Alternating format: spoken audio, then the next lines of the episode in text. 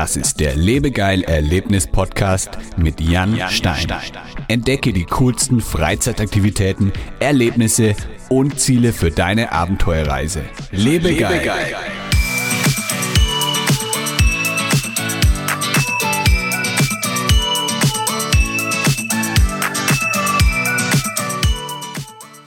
Hallo liebe Erlebnisfreunde, wir sind zurück in einer neuen Staffel des Lebegeil Erlebnis Podcasts und heute ist bei mir zu Gast Michi von Affis Adventures. Michi ist Tierschützerin in Afrika und setzt sich in verschiedenen Hilfsprojekten für in Not geratene Affen ein. Sie möchte bald eine eigene Organisation zum Schutz von Affen gründen und heute erzählt sie uns ein bisschen mehr darüber. Hi Michi. Hey, schön, dass ich hier im Podcast sein darf. Ich freue mich sehr, sehr, äh, dass du dabei bist. Du hast mich ja vor, ich glaube, letzte Woche war das, hast du mich kontaktiert. Dann haben wir gleich ja. äh, das Gespräch ausgemacht, weil ich fand es einfach so cool, was du da machst. Das hat zwar jetzt nicht direkt was mit dem Thema irgendwie Freizeitaktivitäten oder Escape Rooms oder so zu tun, aber ich finde es einfach so cool. Ich möchte mich einfach auch ein bisschen äh, mehr für solche Sachen einsetzen und deswegen äh, möchte ich dich da gerne unterstützen. Und ja, erzähl uns einfach mal ein bisschen über dich und was du denn so vorhast. Das ist auf jeden Fall mega, mega lieb und ich freue mich auch hier im Podcast sein zu dürfen. Wie du ja schon gesagt hast, ich bin Michi, ich bin 23 Jahre jung und ich arbeite als Tierschützerin in Afrika mit verschiedenen Primatenarbeit, äh, mit Primatenarten. Und meine Aufgabe vor Ort ist es vor allem halt, in Not geratene Jungtiere aufzuziehen und wenn die alt genug sind, die wieder auszuwildern. Und wie du angesprochen hast, ähm, gründen wir aktuell eine Organisation und die soll es eben, sage ich mal, ermöglichen, dass das auch zur Freizeitgestaltung eben werden kann. Also dass auch andere Menschen in Afrika als Tierschützer tätig werden können und für zwei, drei Wochen vor Ort mithelfen. Okay, das klingt nach einem coolen Projekt. Also es geht einfach darum, dass es den Leuten, sagen wir mal, einfacher gemacht wird, an sowas teilzunehmen, sich für sowas einzusetzen, oder? Genau, es geht also darum, Stationen vor Ort, die wirklich für den Tierschutz arbeiten, zu unterstützen und gleichzeitig eben ein Angebot für die Menschen zu schaffen, die helfen wollen, weil es gibt sehr, sehr viele Menschen, die ein Interesse an den Tieren haben und die helfen möchten. Und es gibt aber auch sehr, sehr viele schwarze Schafe im Bereich Freiwilligenarbeit. Und wir wollen halt jetzt einfach mal aufräumen und sagen, hm. das sind die richtigen Projekte und hier könnt ihr mithelfen. Okay, ja, cool. Ich habe das, da habe ich tatsächlich auch eine Erfahrung gemacht, also in Thailand, da gibt es ja sehr, sehr viele so Elefantenschutzorganisationen ja.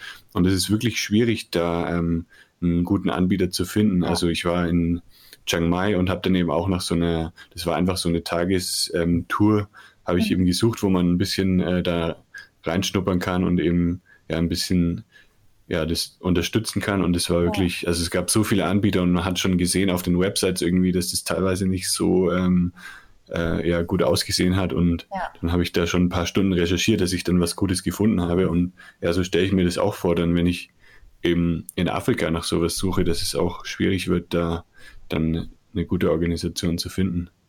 Ja, auf jeden Fall. Und das ähm, Traurige an der ganzen Sache ist auch, dass ganz oft gar nicht auf den ersten Blick ersichtlich ist, wer ist denn jetzt nachhaltig und wer ist nicht nachhaltig, weil ähm, die sehen auf den ersten Blick, muss ich sagen, alle gleich aus. Mir ist das auch schon passiert. Ja. Ich bin ähm, 2015 in einer Station gelandet, die auf den ersten Blick halt äh, super aussah und im Endeffekt haben die Jungtiere oder die Jungtiere, die ich aufgezogen habe, wurden an den Jagdtourismus verkauft. Also selbst mhm. wenn man auf den ersten Eindruck oder auf den ersten Blick gute Arbeit geleistet wird oder den Eindruck hat, gute Arbeit wird geleistet, ist es einfach ganz oft so, dass äh, man wirklich mal hinter die Kulissen schauen muss und sich erstmal zeigen lassen muss, okay, was macht ihr mit den Tieren, wo kommen die hin und ist das alles wirklich nachhaltig und mit den Elefanten ist das eben das gleiche Problem in Thailand, dass ja. eben sehr, sehr viele gar nicht gerettet werden, sondern eben geraubt werden aus der Natur oder gezüchtet werden, um ganz gezielt Geld mit den Tieren zu machen.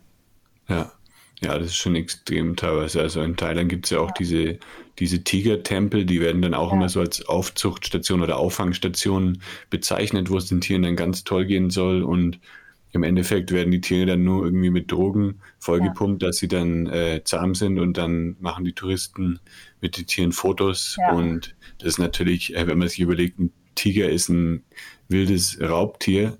Mhm. Und wenn der dann auf einmal ja, sich streicheln lässt und so, da kann irgendwas nicht mit rechten Dingen zugehen.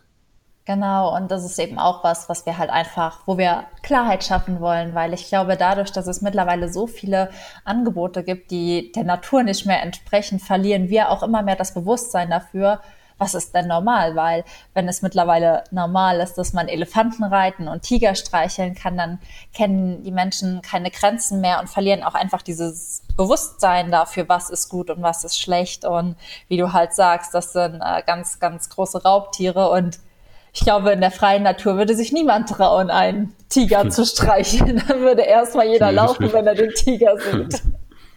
Ja. Und das Obwohl es halt tatsächlich in, in Kanada gibt es Touristen, die dann sich irgendwie, wenn sie einen Bären sehen, steigen sie aus dem Auto aus und machen ein Selfie oder so. Das gab es auch schon. Also manche Leute sind da nicht so intelligent.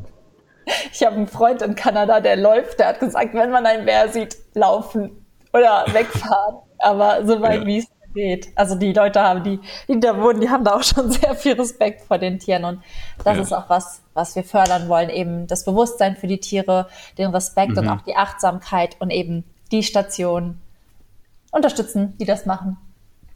Cool. Und wie gehst du da dann vor, wenn du so, ein, äh, wenn du so eine Station auswählst? Also wie findest du es heraus, ob die wirklich dann ähm, ja, für, ja, was sind. für die Tiere tun und ähm, wie findest du heraus, dass es einfach eine, ein guter Anbieter ist oder eine gute ähm, ja, Organisation? Ich versuche halt immer so ein paar Dinge zu beachten, wenn ich halt freiwilligen Projekte suche. Ähm, das erste ist halt, ich google meine Projekte auch ganz oft und dann schaue ich mir halt die Homepage an. Das heißt, bietet diese Station auf den ersten Blick schon mal super touristische Sachen an, wie machen Sie Ihr Foto mit einem Baby, Babyaffen, mhm. Babylöwen, Babytiger. Und dann denke ich mir schon, okay, wer am Tierschutz arbeitet, dem sein Fokus liegt eigentlich nicht darauf, Touristen anzulocken, sondern den ihr Fokus liegt darauf, über die Tiere aufzuklären. Also bei meiner Google-Recherche achte ich da schon immer direkt drauf, wie ist die Homepage aufgebaut, was vermitteln die, was vermitteln die nicht, vermitteln die eher Tierschutz oder vermitteln die eher Tourismus? Das sieht man ja auf ja. den ersten Blick. Und wenn man halt vor Ort ist, das kann man halt oft auch gar nicht im Vorfeld herausfinden, ist die so nachhaltig oder ist die nicht, dann sollte man halt einfach auf gewisse Dinge achten. Zum einen ist ganz, ganz wichtig als erster Punkt, dass kein Kontakt zwischen Touristen und Tieren stattfindet. Das heißt, mhm. wenn du in der Station mithilfst, achte darauf, dass wirklich nur die Helfer und ausgebildete Leute mit den Tieren arbeiten, die auch für einen längeren Zeitraum da sind, weil wenn man Tiere schützen will, dann will man auch dafür sorgen, dass nicht immer Stress oder so um die rum ist und wenn jeden Tag keine Ahnung, 20 Touristen dahin kommen und Fotos mit denen machen wollen, dann sind die Tiere gestresst und das tut denen unter keinen Umständen gut. Ja. Das Zweite, was man auch auf jeden Fall beachten sollte, ist eben, dass keine reinen Unterhaltungsangebote mit den Tieren angeboten wird, wie Fotosessions oder in Thailand, das ist auch ganz beliebt, ähm, Hochzeiten mit Elefanten am Strand. Ähm, und da muss man sich ja dann wirklich fragen, Nachhaltige Projekte haben das wohl der Tiere im Blick und wie sehr genießt so ein Elefant jetzt die Hochzeit zu begleiten oder mhm. wie schön ist es für ein Affenbaby, ähm, ja, in Kinderklamotten gesteckt zu werden. Also das sind ja Dinge, wo man eigentlich von vornherein sagt, das hat nichts mit Tierschutz zu tun. Ja. Was auch ganz wichtig ist, es gibt so fünf Punkte. Der dritte ist halt, dass man keine Tiere züchtet in dieser Station, weil das Ziel von nachhaltiger Freiwilligenarbeit ist Auswilderung und eine Station, die sich darauf spezialisiert, die hat jetzt keinen Nutzen von einer gezielten Zucht. Was aber ein Unterschied ist, ist, wenn sich die Tiere eigenständig noch fortpflanzen, solange die noch nicht ausgewildert sind. Ähm, mhm. Das ist auch oft ein gutes Zeichen, weil das zeigt, dass die Gruppe gesund und intakt ist bei Affen und auch bei anderen Tieren und dass man sie dann erst auswildern kann. Hm, ein weiterer Punkt, den man beachten soll, ist kein Verkauf von Tieren. Aber ich glaube, das erklärt sich selbst. ja. ähm, wer Tiere verkauft oder ja, Geld mit dem macht, der kann sich schon mal nicht schützen.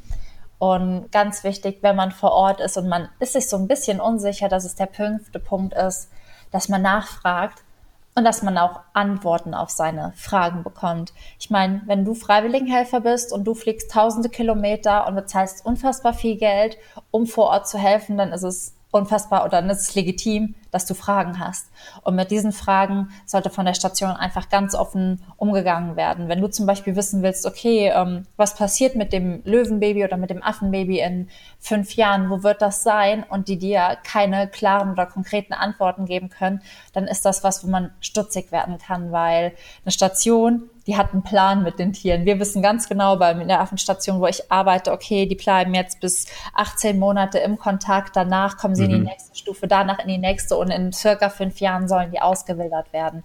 Und wenn du Fragen hast, dann sollte einfach ganz, ganz offen damit umgegangen werden, weil Tierschutzstationen, die sehen sich auch immer in dem Bereich, dass sie aufklären wollen und den Menschen ja richtiges Wissen vermitteln wollen und die sind immer froh, wenn man Fragen stellt wenn da so ein bisschen skeptisch mit umgegangen wird, dann ist das oft eher so ein Zeichen, ja, dass der, dass die Aufklärung und der Schutz nicht so ganz im Fokus stehen. Und das ja. sind so fünf Dinge, die man auf jeden Fall beachten sollte, wenn man sich so eine Station aussucht. Und das sind auch die fünf Punkte, auf die ich immer achte, wenn ich mir eine Station aussuche. Und ähm, jetzt hat ja wahrscheinlich nicht jede Station irgendwie, die da in Afrika ist, so eine, eine Website. Also musst du dann auch vor Ort einfach ein bisschen rumfragen oder dich dort erkundigen, was es noch so für Stationen gibt? Das kann man auf jeden Fall aufmachen und das ist auch oft eine ganz gute Alternative, einfach weil die Locals auch besser wissen, was da abläuft. Also die mhm. wissen ja, ähm, kann ich da jetzt Leute hinschicken, wenn die ein Großwilderjäger sind oder schicke ich da halt die Tierschützer hin? Also vor Ort nachzufragen, wenn man zum Beispiel in Südafrika ist oder in Thailand oder wo auch immer, ist immer eine gute Idee, weil es wird halt auch einfach Leute geben, die das wissen und die wissen auch, was nicht auf den Webseiten steht oder wenn die gar keine Webseiten haben, wo eben so Projekte sind. Ja, aber man muss natürlich den Leuten dann auch vertrauen, die man fragt, weil da gibt es ja. ja. sicher auch Leute, die dann irgendwie jemanden kennen, der jetzt so ein Touristenprojekt hat ja. und damit dann Kohle machen will. Muss halt einfach, glaube ich, immer da so ein bisschen Feingefühl auch für haben und auch schauen, wen man fragt. Also man sollte jetzt vielleicht nicht den Hobby-Großbildjäger, der gerade Safari-Touren macht, fragen, hm. aber auch vielleicht hm. vor Ort einfach rumfragen. Also ich mache das selbst immer und zum Beispiel, wenn ich im Gespräch mit jemandem komme, der total begeistert ist, was ich da mache in Südafrika mit den Affen, dann weiß ich auch, okay, wenn der davon begeistert ist, dann kennt er vielleicht auch andere Projekte. Jemand, der mir eher skeptisch gegenüber ist, den würde ich zum Beispiel jetzt nicht nach einem alternativen Projekt fragen. Ja, und du Aber, bist dann hauptsächlich in, in Südafrika unterwegs? Genau, ich bin äh, bisher immer in Südafrika unterwegs gewesen und äh, jetzt ab nächste Woche dann aber auch in Uganda und auch in Simbabwe. Oh, okay. Und wie bist du eigentlich dazu gekommen, dass du nach Afrika gehst und den Affen helfen möchtest? Das ist jetzt nicht was äh, Alltägliches oder das macht, machen ja nicht viele Leute, sage ich mal. Nee, ähm, das hat eigentlich, also ich glaube, so der Samen für alles wurde in der Grund, äh, in der Kindheit schon gelegt. Ich war immer ein ganz, ganz großer Steve Irwin-Fan. Das ist ja der Crocodile Hunter gewesen, mhm. der ja verstorben ist. Ich habe mir das immer angeguckt und habe dann gesagt, boah, einmal will ich diese ganzen wilden Tiere in Afrika live sehen. Und nach dem Abitur vor fünf Jahren war einfach der Zeitpunkt dafür. Ich hatte viel Geld für ein Auto gespart und habe dann einfach gesagt, ach, wer braucht schon ein Auto, wenn der wilde Tiere sehen kann. Ich kann auch zu Fuß gehen oder Fahrrad fahren und habe dann wirklich dieses Geld, was ich für ein Auto gespart habe, geholt, um nach Afrika zu fliegen ähm, mit einer Organisation damals und bin dann eben in mein erstes Freiwilligenprojekt bekommen und da habe ich eben auch diese negativen Erfahrungen gemacht. Also ich bin eben bei einer Organisation nach Afrika gegangen, wurde ein Projekt vermittelt und das Projekt, in dem ich gelandet bin, war eine Jagdtourismusstation. Das heißt, die haben zwar Löwen aufziehen lassen von Helfern und wir hatten auch ganz, ganz viel Kontakt mit den Kleinen, aber die wurden danach an die Jagd verkauft. Und als mhm. ich das halt festgestellt habe, bin ich von dieser Station weg und über Umwege halt bei den Affen gelandet. Okay. Ist wahrscheinlich dann auch gar nicht so einfach, das den Leuten mitzuteilen, oder? Oder bist du dann einfach abgehauen? Oder hast du irgendwie dann auch mit denen geredet, hier, ich möchte es nicht unterstützen und hast dann das ein bisschen denen erklärt? Ja, also ich habe ähm, die Station Deutschland direkt angeschrieben und die wussten mhm. gar nicht, die wussten das halt gar nicht. Die hatten diese Projekte vor Ort nie geprüft und nie besucht. Okay. Und die wussten gar nicht, was da abläuft. Und andere Helfer waren, haben vielleicht nicht so viel nachgefragt wie ich. Also ich war halt auch, ich bin so neugierig, ich frage so mhm. 100.000 Sachen nach, einfach nur weil ich neugierig bin, gar nicht, weil ich immer Hintergedanken habe oder so. Aber dadurch, dass mir niemand auf diese Nachfragen geantwortet hat oder ich so abgewimmelt wurde, wurde ich halt irgendwann stutzig und ich habe dann ähm, halt gegoogelt und habe dann festgestellt, dass diese Station eben auch Großwildjagden anbietet und habe das dann der Organisation in Deutschland mitgeteilt, so dass ich halt nach einer Woche, ich sollte zwei Wochen da bleiben, umgesiedelt werden konnte in ein anderes Projekt, was die vermitteln. Nur leider Gottes war das das gleiche in Grün. Also es war wieder ein mhm. Löwenprojekt, ähm, wo die Tiere danach eben an die Großwildjagd verkauft wurden. Und ja, da ist mir halt auch bewusst geworden, krass, die prüfen die Projekte nicht, die verlassen sich eben nur auf das, was man von außen vielleicht auf der Homepage sieht und schicken krass. aber Leute für ganz viel Geld nach Afrika und man landet da und ist tot unglücklich. Also wenn man mhm. helfen will und man landet in so einem Projekt, das ist Weltuntergang. Ja, ja, das kann ich, kann ich glauben. Ähm, es gibt ja, genau wie du sagst, es gibt ja so Websites, die eben verschiedene Freiwilligenprojekte vermitteln. Mhm. Gibt es denn da auch welche, wo man sicher sein kann, dass es ähm, ethische Projekte sind? Also gibt es da irgendwie eine, einen Anbieter, den du empfehlen kannst? Das ist ja der Grund, warum ich meine eigene Organisation gründe. Ich habe ähm, mhm. jetzt die letzten Jahre immer wieder versucht, Kontakt herzustellen und nachzufragen, wann wart ihr das letzte Mal da, wie prüft ihr eure Projekte, habe sehr, sehr viele, also ich habe nicht alle Organisationen angeschrieben, die es gibt, aber ich habe einige Organisationen angeschrieben und ähm, habe da einfach nie eine gute, in Anführungszeichen, eine gute Antwort oder eine verlässliche Antwort bekommen. Da kam sehr oft was Schwammiges wie, wir haben jemanden in Südafrika, der prüft ganz viele Projekte und der versichert uns, dass da alles gut ist. Aber wenn ich dann gefragt habe, okay, wer von euch war denn da und wer von euch fährt denn regelmäßig prüfen, ob mhm. da noch gute Arbeit geleistet wird, konnte mir halt nie jemand irgendwie versichern, dass sie das machen oder mir das sagen. Und dann habe ich halt irgendwann gedacht, das kann doch nicht wahr sein. Also irgendeiner von denen muss doch mal auf die Idee gekommen sein, da runterzufahren und sich das anzuschauen, weil ich werde ja. ja nicht der Erste sein, der den auch geschrieben hat, hey, ich bin hier in einem scheiß Projekt gelandet. Und ähm, so kam einfach die Idee zu sagen, okay, wenn es keiner macht, dann mache ich das halt. Also dann mache ich das halt, dann gründe ich halt eine Organisation, die das prüft, die das macht und die eben auch die Station fördert, die gute Arbeit leisten, weil das Problem ist auch, es gibt da unten Tierschutzstationen, die brauchen Helfer, die suchen händeringend nach Leuten und wenn die aber alle in so ja, nicht nachhaltige Stationen vermittelt werden, klauen die denen auch einfach in Anführungszeichen die Arbeitskräfte. Und ich habe dann damals diese Idee in Afrika in der Station vorgestellt, wo ich immer, oder an einer der Stationen vorgestellt, wo ich immer mithelfe und die fanden das so super, dass ich das dann, als ich mir ein bisschen Mut genommen habe und mein Mann mir ganz viel gut zugeredet hat, in Angriff genommen habe.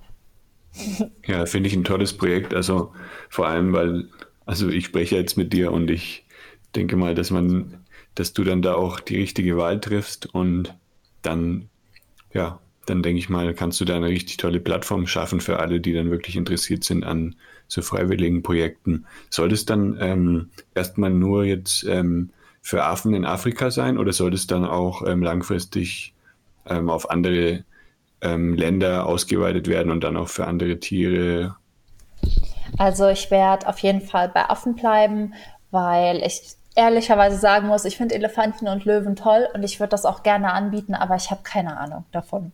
Ich arbeite jetzt seit fünf Jahren mit Affen. Ich habe einige mhm. Fortbildungen in dem Bereich gemacht.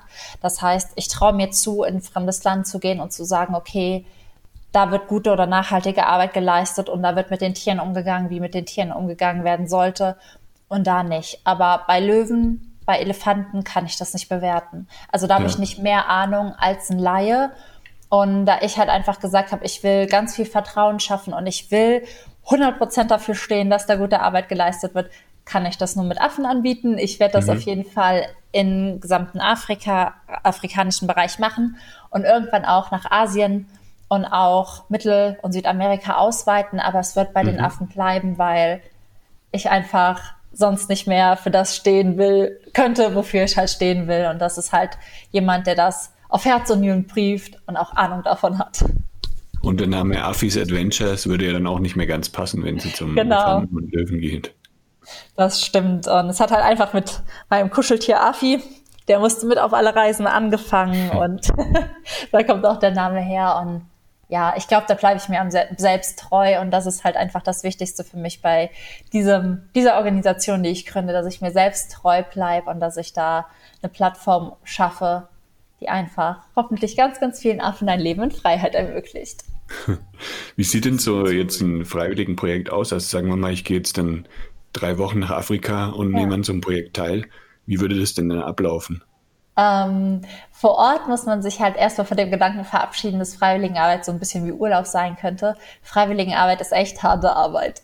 Und ähm, als Helfer vor Ort ist man vor allem für das Putzen von Gehegen verantwortlich und man bereitet das Essen mhm. vor. Ähm, man arbeitet immer in Teams und kriegt dann meistens so Teamaufgaben wie die einen putzen morgen das Gehege, die einen bereiten das Essen vor und ja, nachmittags werden dann Gehege gebaut oder repariert oder geerntet. Viele haben da halt auch einfach eigene Felder, weil das günstiger ist und die Tiere ja sehr, sehr viel Nahrung brauchen.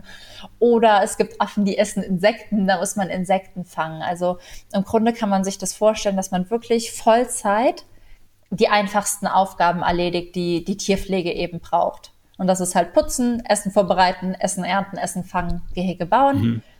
Aber in einer Station, die Jungtiere hat, gehört auch die Aufzucht dazu. Aber das ist wirklich nur ein kleinerer Teil von dem großen Ganzen, wenn auch das der schönste Teil wirklich ist, weil das ist einfach ein ganz, ganz tolles und auch emotionales Gefühl, weil so Affen sehr, sehr menschlich sind und sich dann auch prägen können. Und wenn man dann so einen kleinen Affen hat, der sich auf einen geprägt hat und mhm. einen so vergöttert und liebt, das ist ja ganz unbezahlbar und ganz magisch.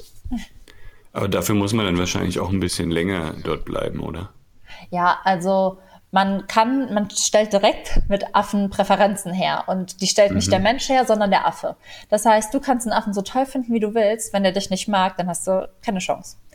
Aber es gibt, wird einen Affen geben, zum Beispiel, der findet dich ganz toll. Und selbst wenn du den am Anfang nicht mochtest, wenn du so dachtest, ah, das ist aber jetzt nicht der coolste von denen, du magst ihn nach einer Woche. Alleine die Art und Weise, wie die dann um dich rumtanzen und wie die dir zeigen, dass sie dich mögen, veranlagt dich dazu, diesen Affen auch zu mögen. Also es ist immer so ein Satz, den ähm, mir der Mann gesagt hat, der mich am allerersten Tag meiner ersten Reise eingewiesen hat. Der hat zu mir gesagt, Michi, nicht du suchst dir den Affen aus, sondern der Affe sucht dich und das passt zu 100 Prozent.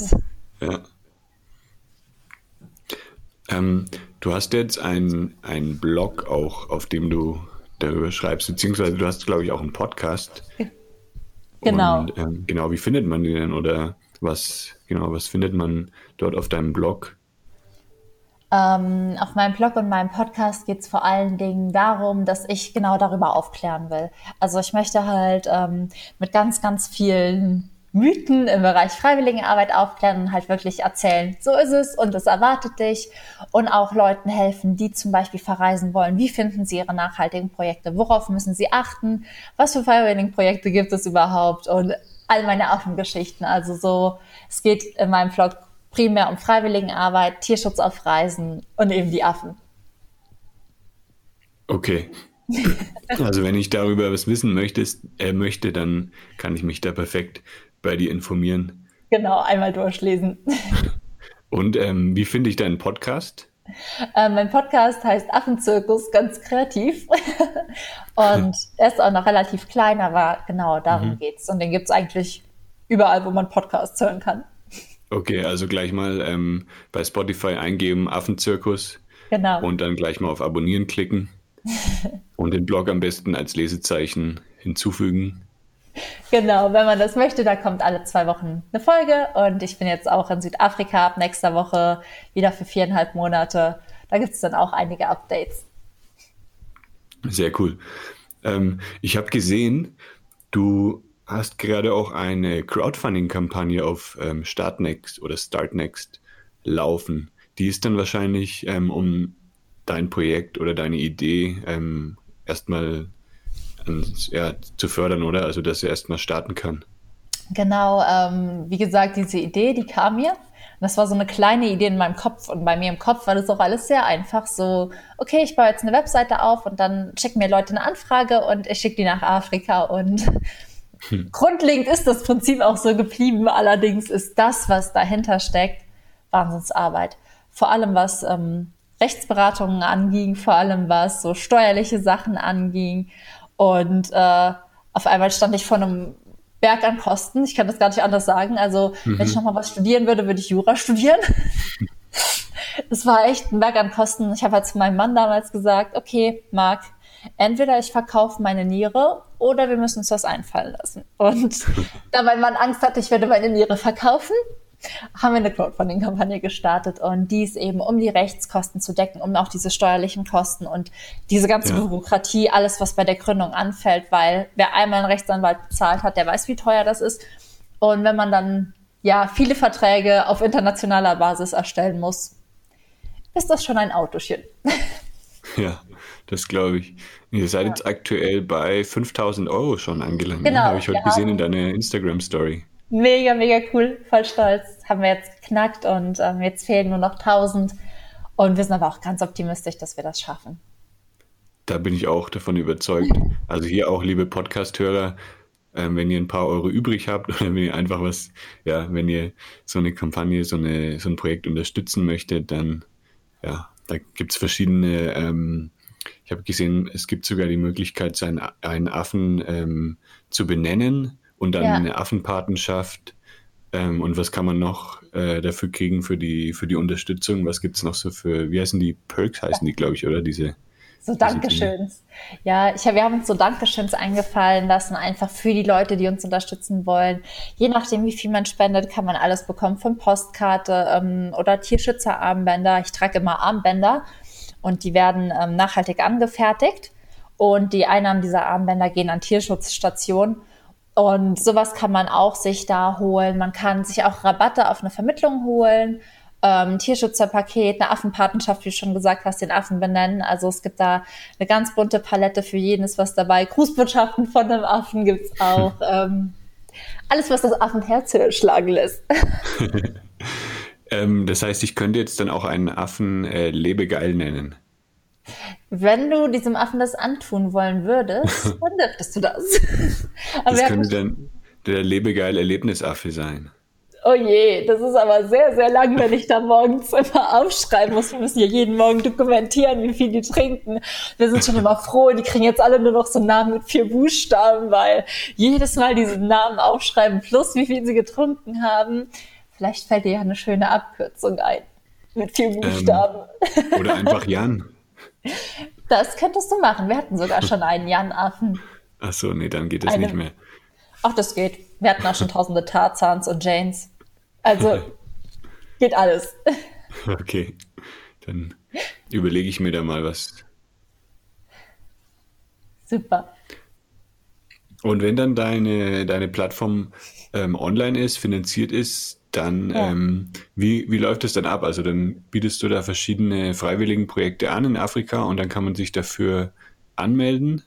Genau. Und ähm, du ähm, erhältst dann irgendwie ein bisschen eine Provision oder so, dass du das auch am Leben erhalten kannst? Oder wie, wird, wie läuft das dann genau ab?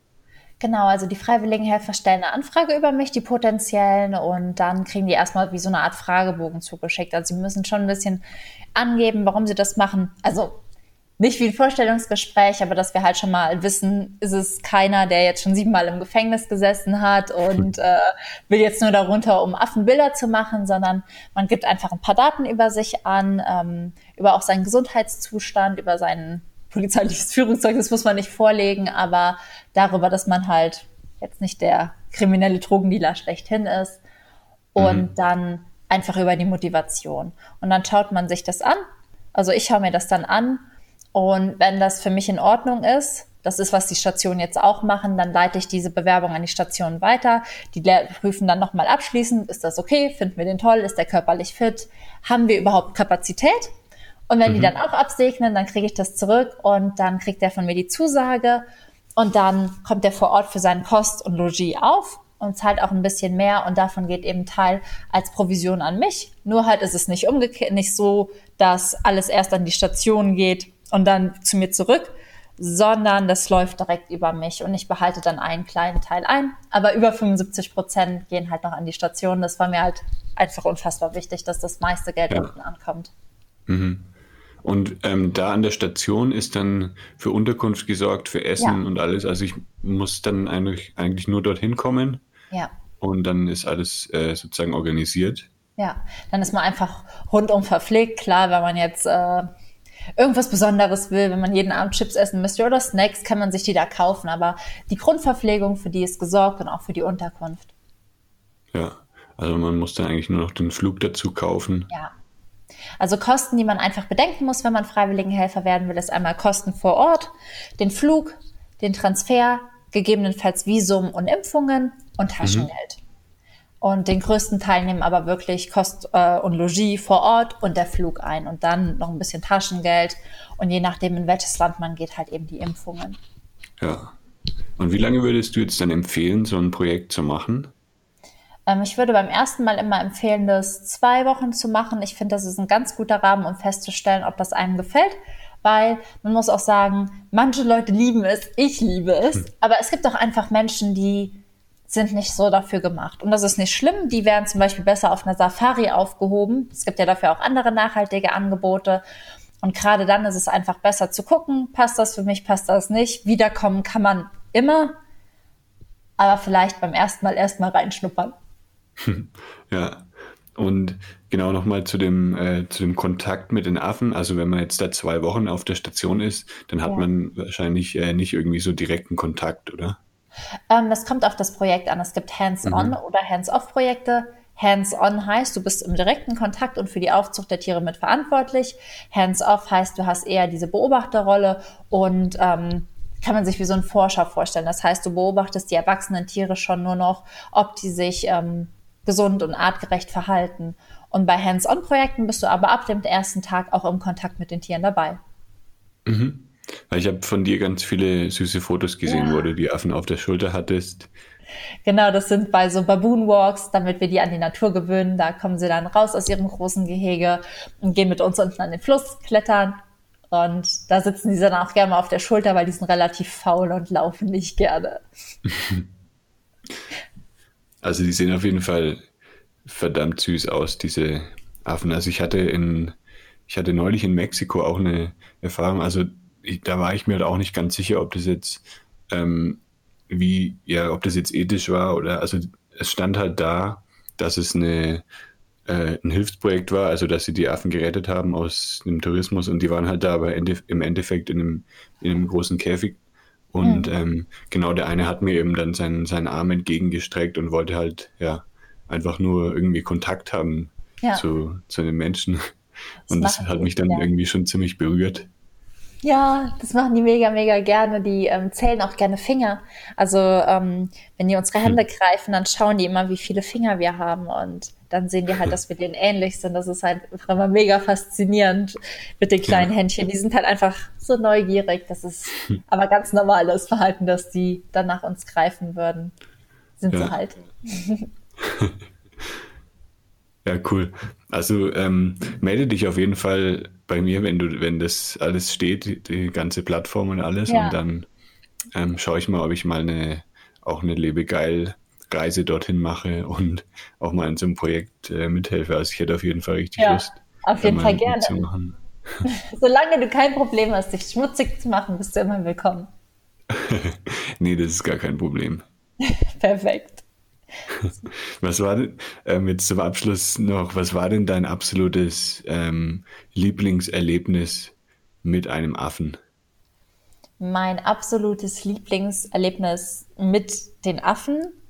Ähm, das ist schwer. Es gibt zwei Lieblingserlebnisse. Einmal eins ähm, nur mit mir und meinen Affen. Das ist, ich hatte ein Weibchen, die heißt Kiwi. Die habe ich sehr, sehr lange betreut, ähm, auch über mehrere Monate, als sie kleiner war oder mehrere Wochen und dann nochmal über mehrere Wochen, als sie schon eineinhalb Jahre alt war. Und die war so auf mich geprägt, die war so verrückt nach mir, das war emotional. Und in diesem Jahr habe ich dann ein neues Baby bekommen, was sich auf mich geprägt hat. Und Kiwi hat das gesehen und immer, Link war das neue Baby, immer wenn Link weggelaufen ist von mir, so um mich zu zanken, um mich zu ärgern, kam Kiwi von hinten gelaufen, hat Link geschnappt und ist auf zwei Beinen zu mir gelaufen und hat mir dieses Baby zurückgebracht. Also das war ganz krass, weil sie hat dann die Rolle von der großen Schwester übernommen, nur weil ich sie halt ein Jahr vorher aufgezogen habe und war immer so mhm. mit einem Auge auf ihm und hatte dann auch eine ganz, ganz enge Bindung zu Link aufgebaut. Und das ist halt so schön zu sehen, wie man selbst ein Teil der Gruppe ist und wie man selbst zu 100 Prozent akzeptiert wird und dazugehört und wie die auch einen genauso ansehen. Weil Kiwi hat mich als Muttertier in Anführungszeichen angesehen Und dadurch, dass Link dann sich auch auf mich geprägt hat, hat sie auch Link genauso angenommen. Und dieser Moment, als sie dann einfach auf mich zugelaufen kam auf zwei Beinen und sie hat dann ganz wild gekichert, weil sie sich so gefreut hat, dass sie Link den Weg abgeschnitten hat, hat sie einfach so in meinem Arm gesessen und gekichert und gelacht und sich gefreut. Und dann merkt man auf einmal, boah, krass, wie, wie viel versteht ihr, wie viel, wie menschlich seid ihr, wie emotional und wie clever. Und ja. das war so der emotionalste Moment auf jeden Fall. Also du ähm, siehst dann die Affen auch, wenn du wieder runterfährst, ähm, siehst du den auch teilweise wieder, also die, die du schon mal ähm, betreut hast, beziehungsweise mit denen du in Kontakt warst. Genau, ähm, das kommt ja immer darauf an, wie alt die sind. Zum Beispiel Kiwi hm. ist jetzt in einem Stadium, wo sie bald ausgewildert wird. Da würde ich gar nicht mehr auf ihre Rufe reagieren. Ähm, einfach damit sie sich abnabelt von mir. Aber bis die ausgewildert sind, sind die auch in Gehegen von uns und wir beobachten und dokumentieren den ihr Verhalten und sehen die dann auch. Aber ab zwei Jahren bei Pavian hören wir auf, mit denen zu interagieren, damit die sich entwöhnen, weil das ist immer ganz schwer, wenn dann so das ehemalige Baby noch an den Zaun kommt und den Popo hinhält und ganz wild kichert und sich unterhalten und spielen will. Aber das ist halt der Moment, wo man dann aufhören muss, mit denen zu interagieren, weil würden die das in Freiheit machen, werden die halt einfach ganz, ganz schnell geschossen und sie müssen sich wieder vom Menschen entwöhnen. Das gehört dann auch dazu. Ja. Also du hast mir jetzt äh, ganz, ganz viel Lust gemacht, da mal mitzumachen bei so einem Projekt. Und ich wünsche dir ganz, ganz viel Erfolg mit deiner Dankeschön. Plattform. Ähm, also wenn ihr euch interessiert für solche freiwilligen Projekte mit Affen in Südafrika, dann ähm, schaut auf jeden Fall mal vorbei auf affisadventures.de. Das verlinke ich auch nochmal in den Show Notes auf lebegeil.de slash podcast. Und ähm, einen Podcast könnt ihr auch anhören von Michi, der heißt Affenzirkus. Einfach bei eurer Lieblingspodcast-Plattform eingeben. Und natürlich wäre es ganz toll, wenn ihr auch bei der Crowdfunding-Kampagne ein bisschen äh, mithelft, vielleicht ein paar Euro ähm, zur Unterstützung, dass dann mich auch so schnell wie möglich auf die 6000 Euro Funding-Ziel kommt. Genau, das wäre super. Da würde ich mich einfach mega, mega freuen, wenn ihr vorbeischaut oder mitmacht. Cool. Also dann äh, vielen, vielen Dank für deine Zeit und wir ich bleiben auf jeden dir. Fall in Kontakt. Und dann liebe Grüße nach, wo bist du jetzt aktuell?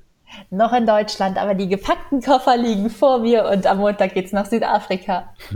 Okay, dann viel Spaß auf deiner Reise, viel Spaß in Südafrika und dann bis bald.